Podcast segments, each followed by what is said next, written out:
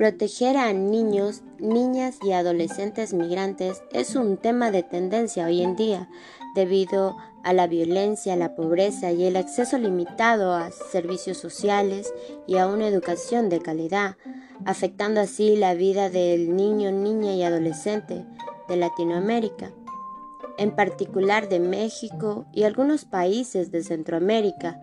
Esto los obliga a tomar una difícil decisión de, de dejar su país.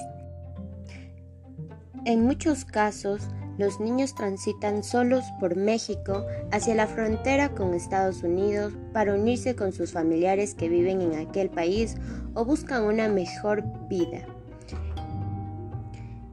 Los niños migrantes son vulnerables a situaciones que pueden violentar sus derechos como estar detenidos, estar expuestos al crimen organizado, incluso al tráfico de personas.